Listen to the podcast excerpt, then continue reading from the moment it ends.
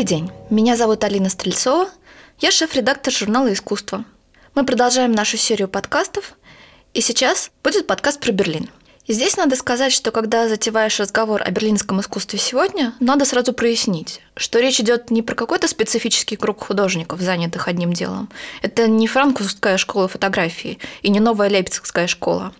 Речь идет про очень разных людей, делающих очень разное искусство. Просто они живут на одной территории. И в этот момент нужно признать, что описывать искусство по географическому принципу сегодня очень глупо. Художники бесконечно мотаются по всему миру и делают проекты от Сан-Паулу до Гуанчжоу. И что тут вообще может быть специфически местного? Ну и зачем нам тогда вообще говорить про какой-то отдельный город? Почему Берлин? А вот в данной ситуации оказывается, что у нас очень много есть проектов, посвященных именно городскому пространству Берлина. Тому, как в нем живут художники, на что они живут, как они общаются со своими соседями – да просто проектов, которые художники делают конкретно для своих соседей. И больше того, для города в знак благодарности за то, что он так много им дал в тот период, когда они приехали в Берлин и когда он стал для них домом. И тут мы упираемся в то, что вообще-то большая часть сегодняшнего берлинского искусства – это искусство, создающееся приезжими художниками. Какие-то из них поселились там сразу после падения Берлинской стены 1989 году потому что в Берлине тогда было много свободных пространств, где не за большие деньги или даже бесплатно можно было жить, обустроить мастерскую. Или это могут быть ребята, приехавшие туда уже в 2010-е годы. Они, как, например, Ахмед Угюд, берлинский художник турецкого происхождения, говорят, что деньги тут вообще ни при чем. И в Берлин приезжают не из-за денег, а потому что тут у тебя много друзей. И потому что на каждом углу можно съесть бахлаву и кебаб и другую турецкую еду. И вроде все интернациональное, но при этом ты тут как дома. Важно, что и аудитория проектов, которые художники делают, это тоже приезжие. То есть искусство, создаваемое приезжими для приезжих. И неважно, как долго они живут в городе. Они там, вероятно, не родились. И язык общения в этой среде часто английский. Кто-то из местных художников жаловался мне, что мало кто из пребывающих хочет учить немецкий. Ну и зачем? Потому что все люди, которым тебе нужно поговорить в своей арт-тусовке, они говорят по-английски. И в такой ситуации нет ничего удивительного, что всем этим людям хочется поговорить о проблеме границ, личных и государственных, о том, как люди с разных концов света и с очень разным бэкграундом ищут общий язык, как они находят его или конфликтуют, про свое и чужое, про мигрантов и местных. Эти темы – то, с чем они сталкиваются в повседневной жизни, их личный опыт, их собственная история. Например, вот проект на стыке изобразительного искусства и театра. Спектакль «Стопроцентный Берлин. Ремени протокол». Этот театр хорошо знают и очень любят в России. На него всегда ажиотаж. Но я расскажу именно про немецкий их опыт. В спектакле «Стопроцентный Берлин» они решили нарисовать коллективный портрет города – то есть, ну, например, если вспомнить, как мы представляем себе города. Если Рим, то собор Святого Петра, если Москва, то Манежная площадь. Кажется, что слишком примитивно, но это же правда. А Римляне протокол посчитали, что город не имеет ничего общего с зданиями и тем более с достопримечательностями. Город – это совокупность людей. И вот они вывели на сцену 100 человек, чтобы те действительно могли представить собой Берлин. Для этого их собрали по принципу статистики – то есть соотношение мужчин и женщин, детей и пожилых, немцев, турков и русских, жителей Митте, Кройсберга и Фридрихсхайна должно отражать статистические данные по всему городу. Всех этих людей попросили выйти на сцену и рассказать о самих себе. На самом деле создатели спектакля пригласили только первого участника, и каждый следующий должен был пригласить еще одного в соответствии с заданными критериями. То есть это такой совсем народный проект. И каждому из берлинцев выделили по минуте на то, чтобы себя представить и рассказать о своих интересах. А затем всей группе задаются вопросы. Например, приходилось ли вам переезжать из-за повышения арендной платы? Готовы ли вы выходить на митинги? Болен ли кто-нибудь из вас раком? Задумывались ли вы когда-нибудь о самоубийстве? Изменяли ли вы когда-нибудь своим возлюбленным? Вопросы, как вы уже поняли, бывают простые и провокационные. Сами неловкие озвучиваются при выключенном свете. Но самое важное, что отвечая, Люди на сцене вынуждены перемещаться по сцене и присоединяться к группе, которая отвечает «да» или которая отвечает «нет». Ну и состав этих групп, естественно, постоянно меняется. И что в этот момент происходит? Люди понимают и даже чисто физически ощущают, что из них можно многократно создавать и тасовать различные сообщества. Например, люди, голосующие за партию Меркель, и те, которые голосуют за ультраправых, и поэтому отвергают друг друга, могут оказаться в одной группе, потому что боролись с раком или потому что пережили измену любимых. Мигранты из Северной Африки, из Тралушка и Шарлоттенбурга обнаруживают себя в одной и той же группе, объединенные общими проблемами и переживаниями. И вместе получают этот опыт построения сообщества. У них, оказывается, есть что-то общее. Ремени Протокол широко известны именно тем, что свои спектакли они катают по всему миру и адаптируют к каждой новой стране. Например, в России был проведен спектакль «Стопроцентный Воронеж» по той же самой схеме. Если честно, каждый раз, когда я оказывалась на российских версиях их проектов, меня не оставляло чувство, что им не хватает глубины. Но вот если посмотреть на берлинский спектакль в берлинском же контексте, эта необходимая глубина вдруг неожиданно появляется. То есть, ну вот смотрите, в Воронеже, конечно же, живут разные люди. Но на самом деле они, выросшие в одном месте и в одно время, несравнимо ближе к друг другу, чем берлинцы, у которых может не быть вообще ничего общего, кроме того, что оба живут в Кройсберге, только один из 90-х, а другой уже почти год как. И для Берлина идея местного сообщества, которое составляет твою основную среду, принципиально важна. В России же она не значит ничего. В Берлине стопроцентный спектакль создается на сцене одного из так называемых городских театров, формально предназначенных представлять интересы города. Хельгард Хаук, одна из основательниц «Ремени протокол», рассказывала мне, что это часть общественной дискуссии. Городские театры вроде бы должны говорить о насущных городских проблемах, то есть представлять город. Но обычно на сцене мы видим классические немецкие драмы с правильно говорящими и красиво двигающимися немецкими актерами. То время как город состоит из людей совершенно не похожих на тех, что стоят на сцене, и вопросы их волнуют радикально другие.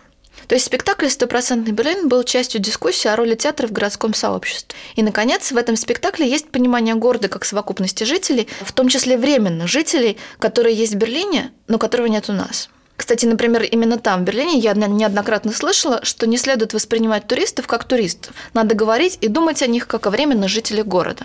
И все это на самом деле очень отражает берлинский контекст. С этим собиранием, пересобиранием сообществ из предельно разных людей. При этого спектакля в других странах все эти нюансы неминуемо пропадают. И аудитория уже не считывает то, что режиссеры считают само собой разумеющимся. А берлинские зрители, они варятся в этом и живут уже много лет – а в России считываются только самые поверхностные смыслы. Не менее актуальный аспект всей этой истории – ситуация с мигрантами. Когда в Европе разразился миграционный кризис, появилось огромное количество художественных проектов, которые пытались эту ситуацию как-то осмыслить. Или когда художники пытались пристроить мигрантов из Сирии к участию в арт-проектах. Тема была не просто на слуху, она была самой модной. По идее, наш журнал существует, чтобы говорить именно об актуальных тенденциях, и нам следовало бы обо всем этом писать. Но если честно, вот мне совсем не хотелось. Потому что большая часть проектов была слабой. Они были очень похожи друг на друга. И еще потому, что тогда выделялось очень много грантов на освещение художниками темы. И когда ты приходишь на очередную выставку, смотришь на эти работы, очень чувствовалось, что они сделаны на гранты, специально для грантов придуманы, никаких других задач у них нет. Тем не менее, я готова признать, что многие именно берлинские проекты сильно выпадают из этой унифицированной истории. Прежде всего потому, что берлинские художники, они сами часто мигранты. Их опыт взаимодействия с другими мигрантами – это много лет.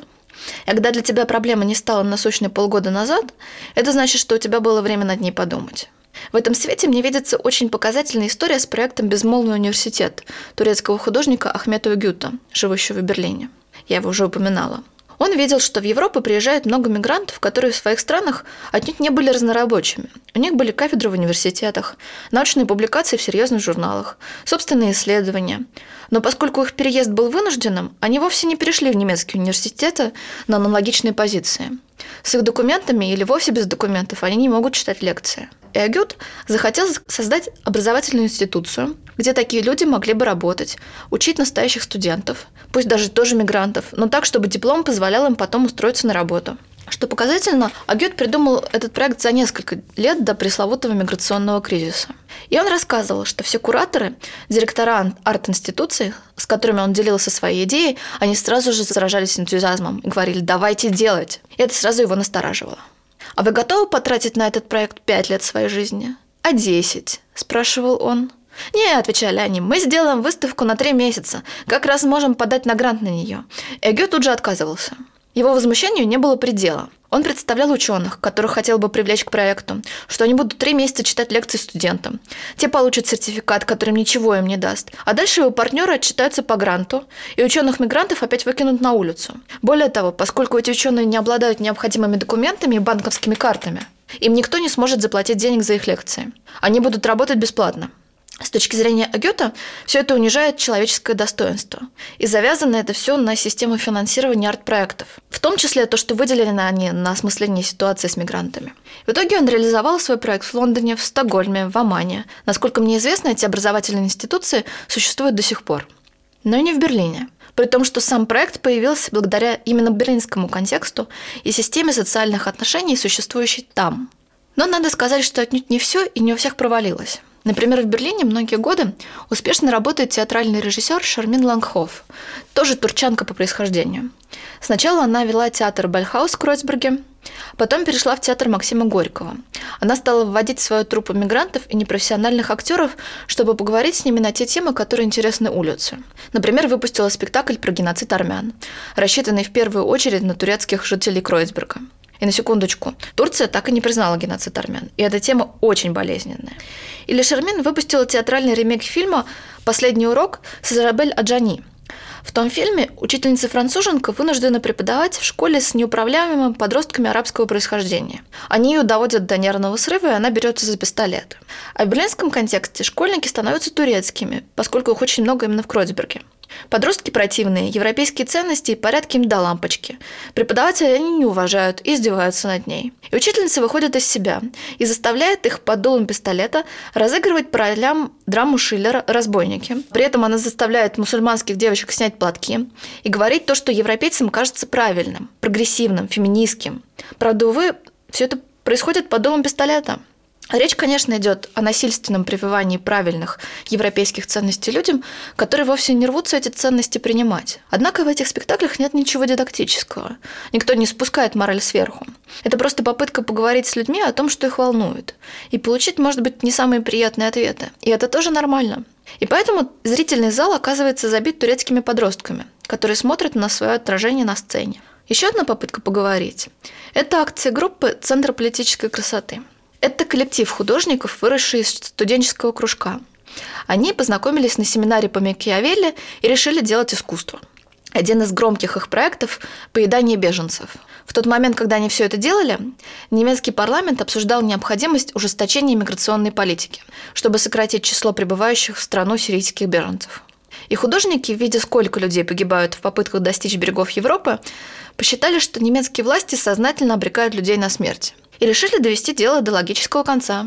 Они установили в центре Берлина арену, по которой гуляли четыре тигра, и предложили скормить им нескольких беженцев в духе древнеримских игр – Художники даже нашли нескольких сирийских добровольцев, которые согласились быть съеденными, и выступили с эмоциональными речами перед ареной. Понятно, что вся эта затея имела целью развернуть общественную дискуссию в поддержку беженцев.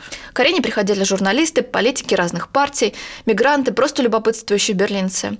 А параллельно художники собирали средства на то, чтобы привести полный самолет беженцев в Берлин.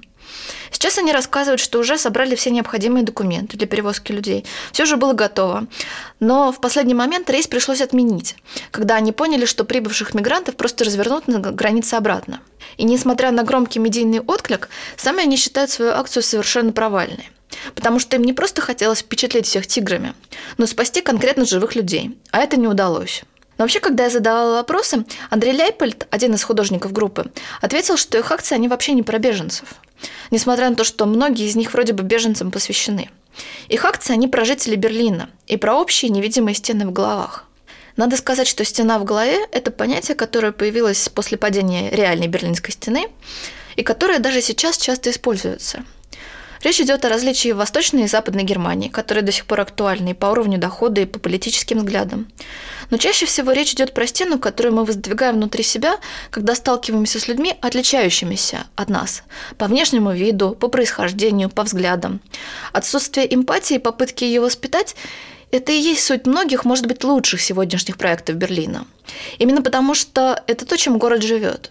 И потому что эти проекты делаются не для грантов, а потому что это твоя личная проблема. А что мигранты, говорил мне Ляйпольд? Что мы вообще можем про них сказать? Только они сами могут про себя говорить. И я бы сказала, что они говорят. И вот это удивительный пример взаимного движения навстречу. В Берлине существует, например, небольшое экскурсионное бюро. Называется оно «Почему мы здесь?», где работают только сирийские беженцы. Они проводят туры по немецкой столице для ее же жителей, показывают знаковые исторические места. Причем самые туристические, там бывший квартал гестапо, чекпоинт Шарли, жандарменмаркт. Но вместо того, чтобы рассказывать немецкую историю 20 века, они рассказывают историю своей страны, Сирии. А уж параллели ты, пожалуйста, достраивай сам. Эти параллели, они вообще-то ужасают.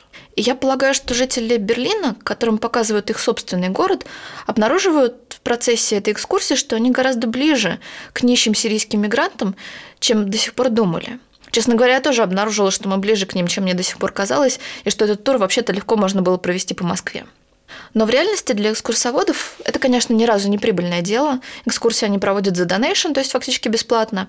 Для них самих это попытка выстроить новую систему отношений между старыми и новыми берлинцами. На протяжении тура беженцы говорят о том, как у них на протяжении 20 века подавлялось движение несогласных, как сажали в тюрьмы писателей и философов, как люди выходили на улицы, требуя вернуть себе человеческое достоинство. Не политических прав, а человеческое достоинство. Они говорят, Германия совсем недавно переживала ужасные времена. И приезжие тоже могут помогать ей развиваться и жить в мире. И на самом деле наше главное сообщение в этой экскурсии – не позволяйте страху управлять вами. Мы позволили. И вот к чему мы пришли. Если основная кураторская стратегия в художественных и театральных проектах берлинских – это развитие чувства эмпатии у жителей города по отношению к приезжим, то вот в этом экскурсионном бюро их проектов мы видим движение с другой стороны. В том числе освоение сирийцами чужой немецкой истории через призму собственной. И когда мы интересуемся, как же вот эта берлинская атмосфера взаимного приятия и толерантности рождается, каковы механизмы этой культуры, только вот они, вот в таких проектах. Почему я вообще рассказываю про него?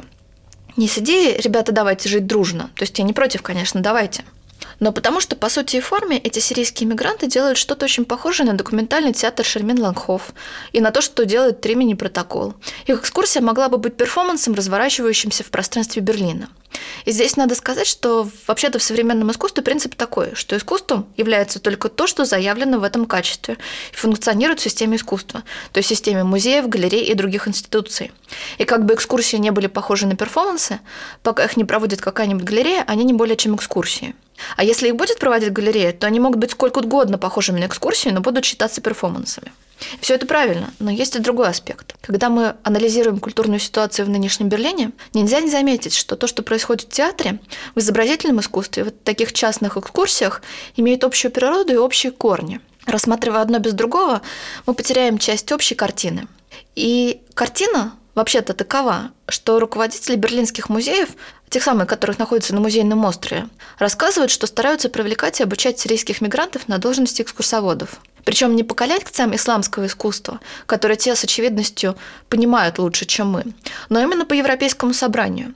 Потому что и это я цитирую, «Сирийцы, рассказывающие о христианском искусстве корейским туристам, это и есть наша культура». Вот такой у меня получился рассказ.